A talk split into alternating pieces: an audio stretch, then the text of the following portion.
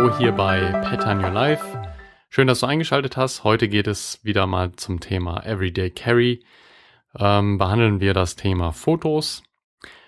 Letzte Woche bin ich nicht dazu gekommen, den Podcast aufzunehmen. Diese Woche, Mittwoch, ähm, hat's geklappt. Heute pünktlich der Podcast raus. Ich hoffe, du hast viel Spaß dabei. Heute möchte ich dir kurz erzählen, ähm, geht es wie in den letzten Wochen um deine alltägliche Ausrüstung, die du dabei hast. Heute speziell zum Thema Fotos. In den vorherigen Folgen haben wir viel gelernt, die Grundlagen von Everyday Carry, leichtes Gepäck, kleines Gepäck, nur das Notwendigste und das aber angepasst auf deine Bedürfnisse.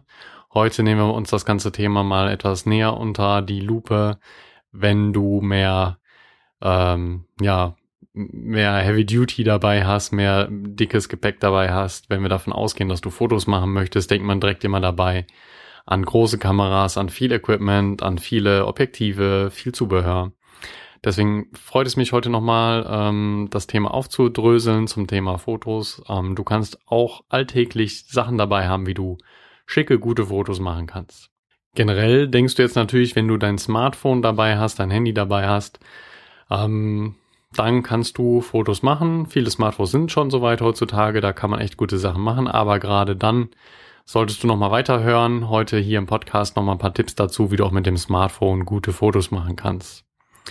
Widmen wir uns also zuerst dem Smartphone, der Geschichte, dem Telefon, der Sache, die du alltäglich dabei haben wirst und wo es natürlich am einfachsten ist, ähm, sie dabei zu haben, Fotos zu machen und direkt ein paar Schnappschüsse zu machen.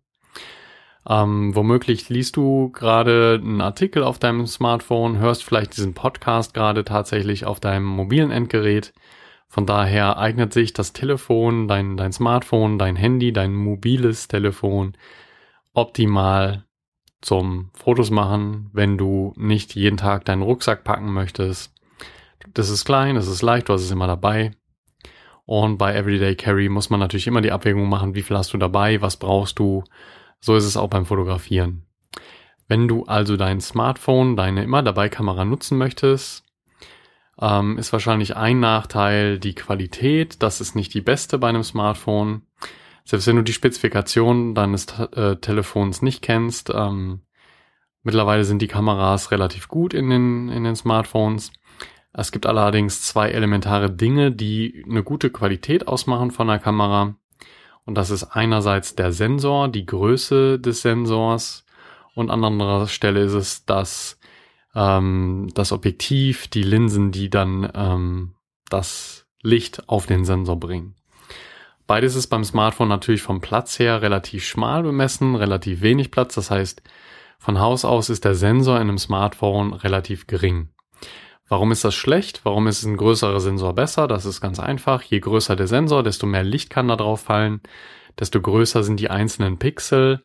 Und da macht jetzt nicht die Megapixelanzahl das gute Foto. Je mehr Pixel, desto besser.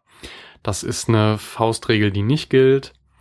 Ähm, es kann durchaus eine Kamera mit wenig Megapixel eine viel bessere Qualität liefern, weil auf dann den einzelnen Pixeln eine viel bessere Qualität, viel bessere Ausleuchtung, viel mehr Licht aufkommt. Und je mehr Licht draufkommt, desto weniger Rauschen kriegst du, desto schärfere Bilder kriegst du hin. Und genau da ist auch der zweite Punkt, ähm, das Objektiv, die Linsen, die, die mechanischen Elemente, die das Licht auf diesen Sensor bringen. Da macht natürlich auch eine größere Linse mehr Sinn. Je mehr Platz, desto mehr Licht kommt rein. Kannst du dir eigentlich so einfach vorstellen. Das heißt, je größer die Linse, je größer das Objektiv, desto mehr Glas da verbaut ist, desto mehr Möglichkeiten hast du, das Licht einzusteuern, das Licht ähm, einzufangen natürlich. Das geht bei einem Smartphone relativ schlecht. Ähm, weiterer Vorteil natürlich von einer größeren Linse, von einem größeren Objektiv ist, dass wenn da mehr Linsen verbaut sind, hast du noch die Chance zu zoomen, ähm, diverse Brennweiten einzufangen. Beim Smartphone bist du da meistens gebunden an eine Brennweite, an eine, an einen Blickwinkel, an eine Breite vom Bild. Einige Kameras können schon optisch zoomen, mechanisch zoomen, aber die meisten Handys und Smartphones zoomen dann doch per Software, das heißt digital, das heißt das, was an Licht da ist, das, was an Pixeln da ist, wird einfach digital rausgezoomt, reingezoomt, ähm, vergrößert. Das heißt, du verlierst an Qualität, du verlierst an Licht und verlierst dann auch an, an Auflösung, an Platz auf dem Bild. Um aus deinen Bildern jetzt auf dem Smartphone das Beste rauszuholen, gibt es eine Menge Apps auf dem Markt. An dieser Stelle verweise ich nur darauf, dass es eine Menge Apps gibt. Ich möchte jetzt nicht in die einzelnen Apps eingehen. Das würde auch hier an dieser Stelle das Format sprengen. Bei der Nachfrage, wenn es dich interessiert, kann ich natürlich gerne nochmal eine extra Folge genau zu dem Thema Apps für die Fotografie, für die mobile Fotografie mit deinem Smartphone machen. Sag doch einfach kurz Bescheid, wenn dich das interessiert. Hier an dieser Stelle geht es aber mehr um die allgemeine Ausrüstung. Wie kriegst du jetzt also gute Fotos mit deinem Smartphone hin? Als Grundregel kannst du dich an der Technik für gute Fotos generell orientieren. Das heißt, so wie du mit auch einer großen Kamera, mit einer Spiegelreflex, mit einer Fotokamera Bilder machst, solltest du auch die Regeln anwenden können bei einer Smartphone-Fotografie, bei der mobilen Fotografie. Da da schließlich in so einem Smartphone auch nur eine Kamera drin ist, gehe ich mal kurz auf die einfachen Techniken für gute Fotos ein und da speziell jetzt auf gute Fotos mit deinem Smartphone. Nimm dir an erster Stelle Zeit für das Bild. Man ist verleitet, wenn man unterwegs ist, mit dem Smartphone mal eben kurz das Handy rausholen, abdrücken, los geht's, Schnappschuss 1, 2, 3 und dann gehe ich weiter. Vermeide das zu machen, vermeide in diese Schnappschussmentalität reinzugeraten. Speicherplatz kostet nichts mehr, das heißt, du kannst auf deiner Kamera, auf deinem Smartphone unendlich viele Bilder speichern, die werden automatisch in die Cloud gebackupt. Man ist verleitet, Fotos, Fotos, Fotos zu machen.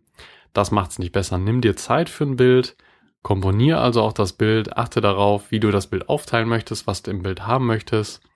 Geh ein bisschen näher dran, wenn du zoomen möchtest, vermeide es beim Smartphone zu zoomen. Wie gesagt, du verlierst dann an Bildqualität, an, an, an Schärfe. Geh am besten näher dran, wenn du näher dran möchtest.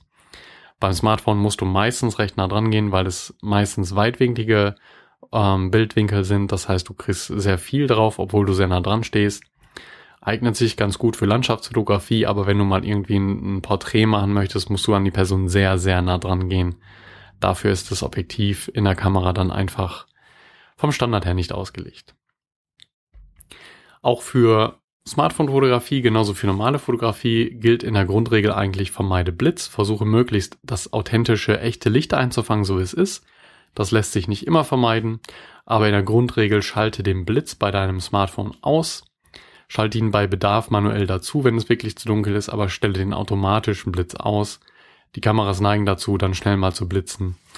Das, das ist gerade bei so einem Smartphone, bei so einem kleinen Blitz nicht wirklich, das schafft keine Atmosphäre. Also versuch möglichst dann lieber länger zu belichten. Belichte nachts vor allem länger, versuch dir eine, eine Position zu schaffen, versuche dein Handy irgendwo anzulehnen, an einem Laternenpfahl festzuhalten, versuche dann länger zu belichten. Da gibt es entweder dann in, in deinem Telefon die Einstellung oder Besuch dazu dein, dein Store, dein Apple Store, dein Play Store, um dir eine App zu besorgen, die längere Belichtungszeiten ermöglicht. Auch ohne Blitz dann so kannst du auch nachts super geile Fotos mit deinem Smartphone machen.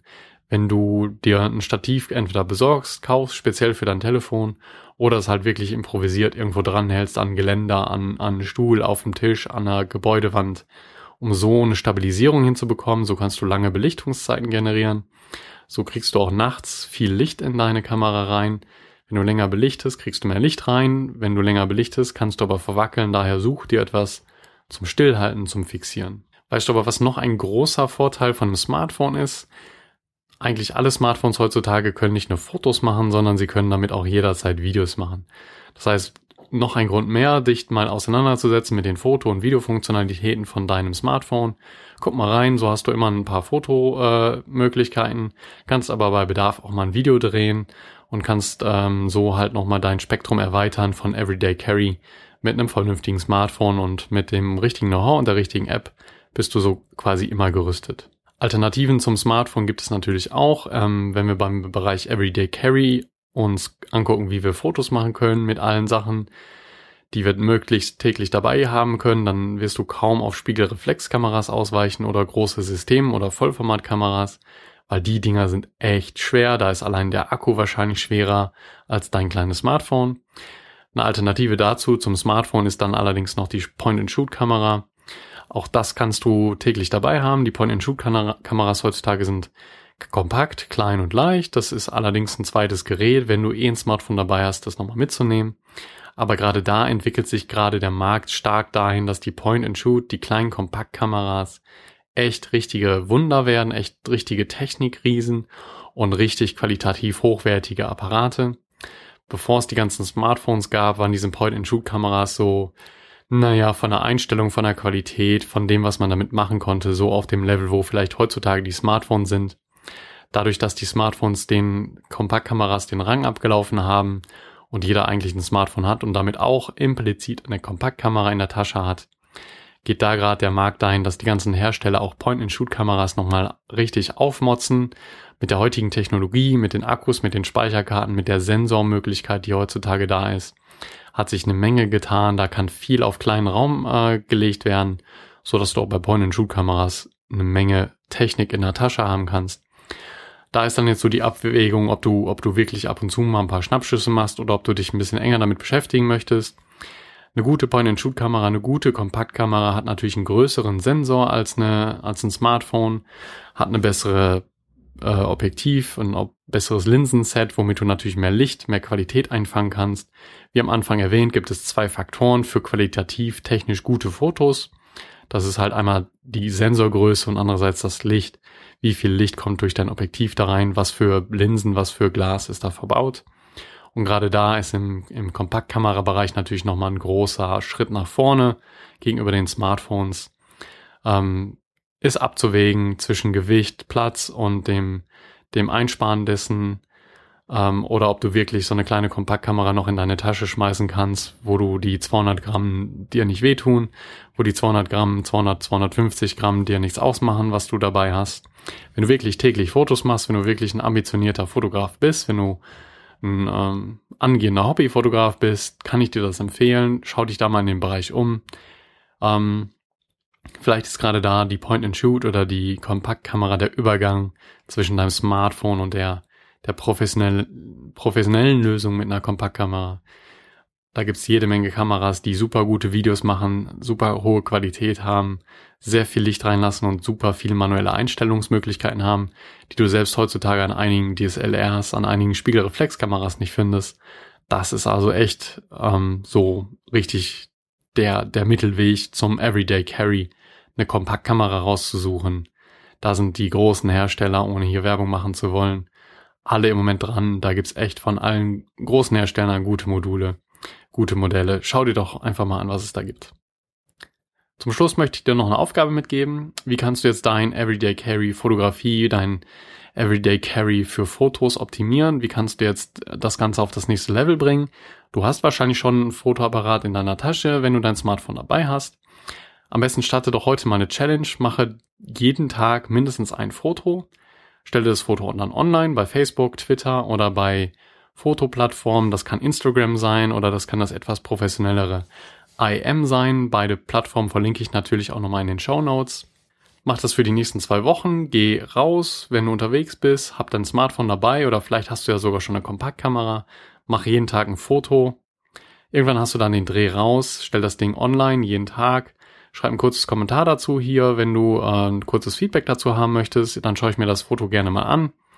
Ansonsten wirst du genug Feedback im Internet finden, ähm, auf den einschlägigen Plattformen wie äh, Instagram ist es verleitet dazu, so ein, so ein, so ein Smartphone-Snapshot zu machen, aber da gibt es mittlerweile auch viele, viele professionelle Fotografen.